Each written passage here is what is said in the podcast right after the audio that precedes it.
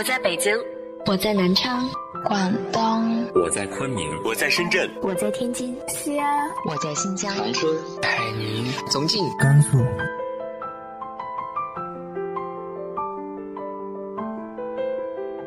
这里是 FM 幺八零八四，昨天的你的现在的未来，我是主播背着吉他的蝙蝠女侠。无论你在哪儿，这里都有我的温暖等你。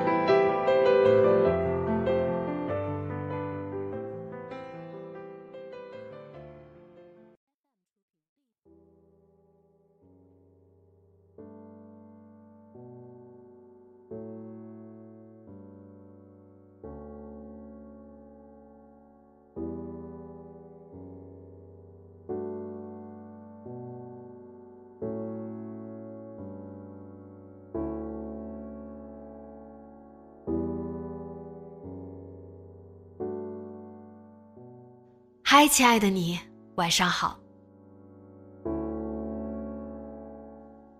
好像大家都习惯了快节奏的生活，习惯了忙碌，习惯了焦虑。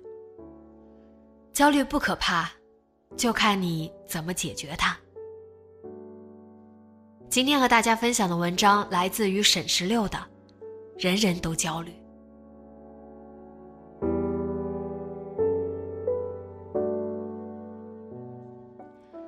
前几天我为杂志撰稿整理材料，发现云海肴创始人朱小姐的一条朋友圈，很能概括自己目前的状态。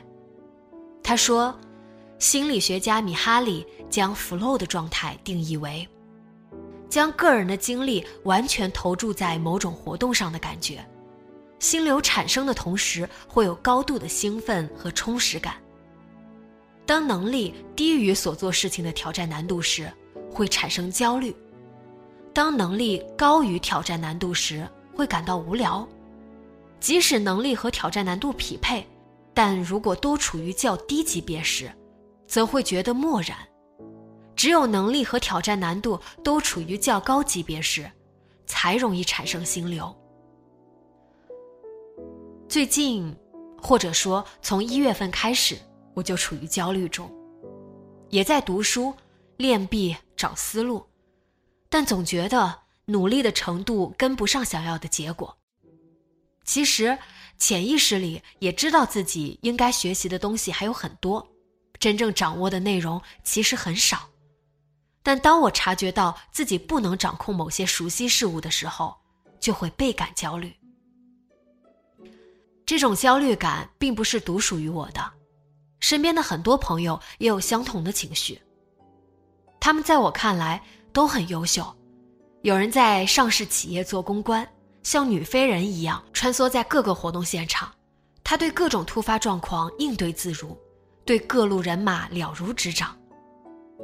有人在写作这条路上策马扬鞭，他飞驰的速度超过了我的想象。他写自己的故乡，写睡梦里朦胧的影像，写内心深处的惆怅，我望尘莫及。可，他们依旧会觉得焦虑，因为每个人想要的世界都比现在所获得的更宽广，或者说，焦虑是自我期待与现实情况之间的橡皮筋，两者差距不大的时候松紧适度，两者相安无事；可一旦差距过大，柔软的橡皮筋开始绷直，像时刻会被撕扯断的神经。我的焦虑很普通，通俗来说就是个人能力跟不上梦想所需。一个人坐在角落里的时候，我会问自己到底想要什么。我诚恳的回答自己，是想要四处游走的生活，想要写作能力达到能够真正养活自己的程度。但目前来看，这两点我都没有达到。我做着一份忙碌的工作。身体被束缚在流动的朝五晚九里，意识被杂志的选题、采访和撰稿占据，时间变成了整存领取，私人生活像是一片用过的面膜，从光鲜的面目上揭下来，然后扔在了办公室的废纸篓里。当我忙碌了一天，回到家打开电脑的时候，完全没有写下去的心情。我压抑着一股疲惫，它从脖颈传递到后背，再从皮肤渗入胸腔里。那是一种让人懊丧的情绪，一种无力抵挡平凡生活的失意。我曾希望自己是精神世界里的主角，如今才发现我不过是个路人甲。我们都有自己渴求的生活，有人想要借山而居，避世隐居；有人偏爱世俗生活中的波澜和壮阔。这些渴求里夹裹着自由、独立或财富、权势。就算他们被隐藏在内心深处，但这份想要会在某个寂静的深夜成为阻碍睡眠的一根刺。它扎在心上，有一点痛感，不深刻，不急促。但我们无法把手伸进胸腔，掏出那颗躁动的心，并拔下那根细长的刺。我想。这份无法消除的刺痛感，或许就是焦虑的映射。人人都有，并不特殊。与无聊相比，我更喜欢焦虑，至少这是一种贴近和走向内心的情绪。它抗拒平庸，厌弃麻木。它令人不适的灼热里有鲜活和兴奋的因子。在我看来，焦虑存在于所有人的成长中，它是一个。阶段性的循环，有自己的出现轨迹。一段爱情里，我们很少在甜蜜期焦虑，多半会在激情淡去后，焦虑他是不是能够像之前那么爱自己。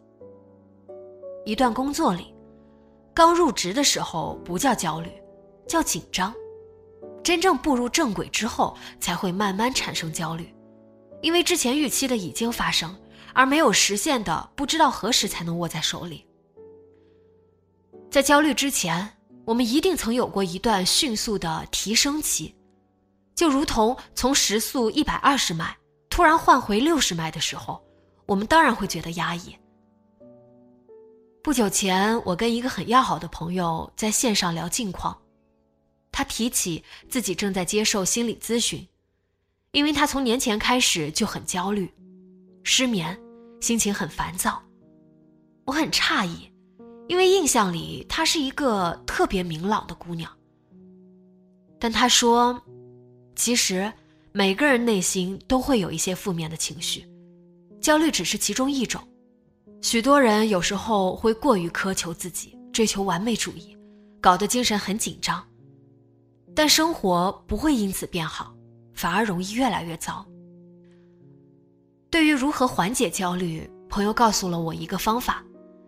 他让我拿出一张白纸，把它分成两栏，左侧写去年的状态和成长，右栏写今年的想法和产生落差的点是什么，然后用对比的方法找出一部分症结，肯定自己，找回平衡点是关键。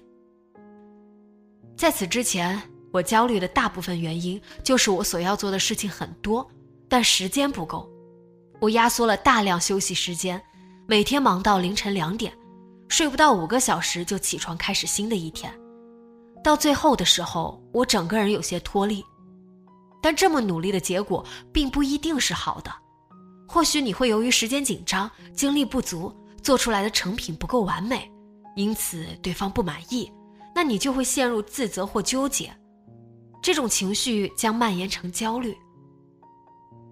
焦虑只能缓解，无法完全治愈。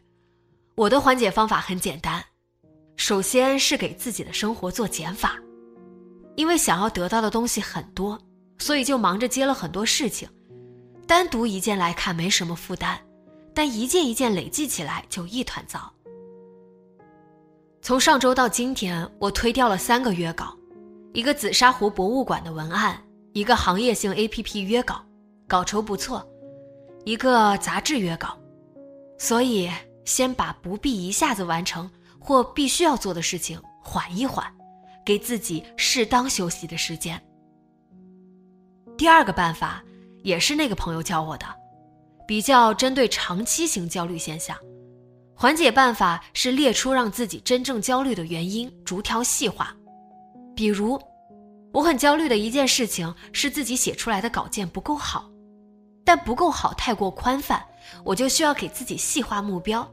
我最近觉得谁的稿件是写的最好的？为什么写得好？有哪些值得我学习？我应该怎么做才能写出像他那么有深度的稿件？具体要读哪些书？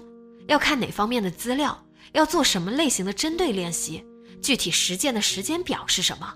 等等。而且，人焦虑的时候需要自我安慰，寻找熟悉的朋友，找他肯定一下你之前的收获。这是个屡试不爽的特效药。另外，自己需要记录和肯定自己的成长，并把它作为一个能量池。当焦虑的时候，就从里边获取一些支持，这会让自己舒服一些。当我真正开始这么做的时候，竟然觉得有一点轻松，像是深陷在泥潭的一只脚，正在慢慢用力挣脱被牢牢束缚的状态。我恍然，原来改变才是对抗焦虑的方法，哪怕只是一丁点的改变，都会让自己的内心变得开阔。既然焦虑是对现状的不满，那为什么不从现状中挣脱？哪怕是在动摇的一瞬间，也应该能够体会到那一瞬间的美妙。或许是错觉，或许会产生再多一些就能改变世界的想法。但这才是生活的有趣之处。我坦然接受这种焦灼的情绪，因为它是变好之前的过渡。我对现状不适，希望有所改变；我对生活有渴望，希望下一段旅程更精彩。所以我继续读书、练笔、找思路，这是找回对生活兴奋的途径。那么，你呢？要知道。其实人人都在焦虑，所以人人都在改变。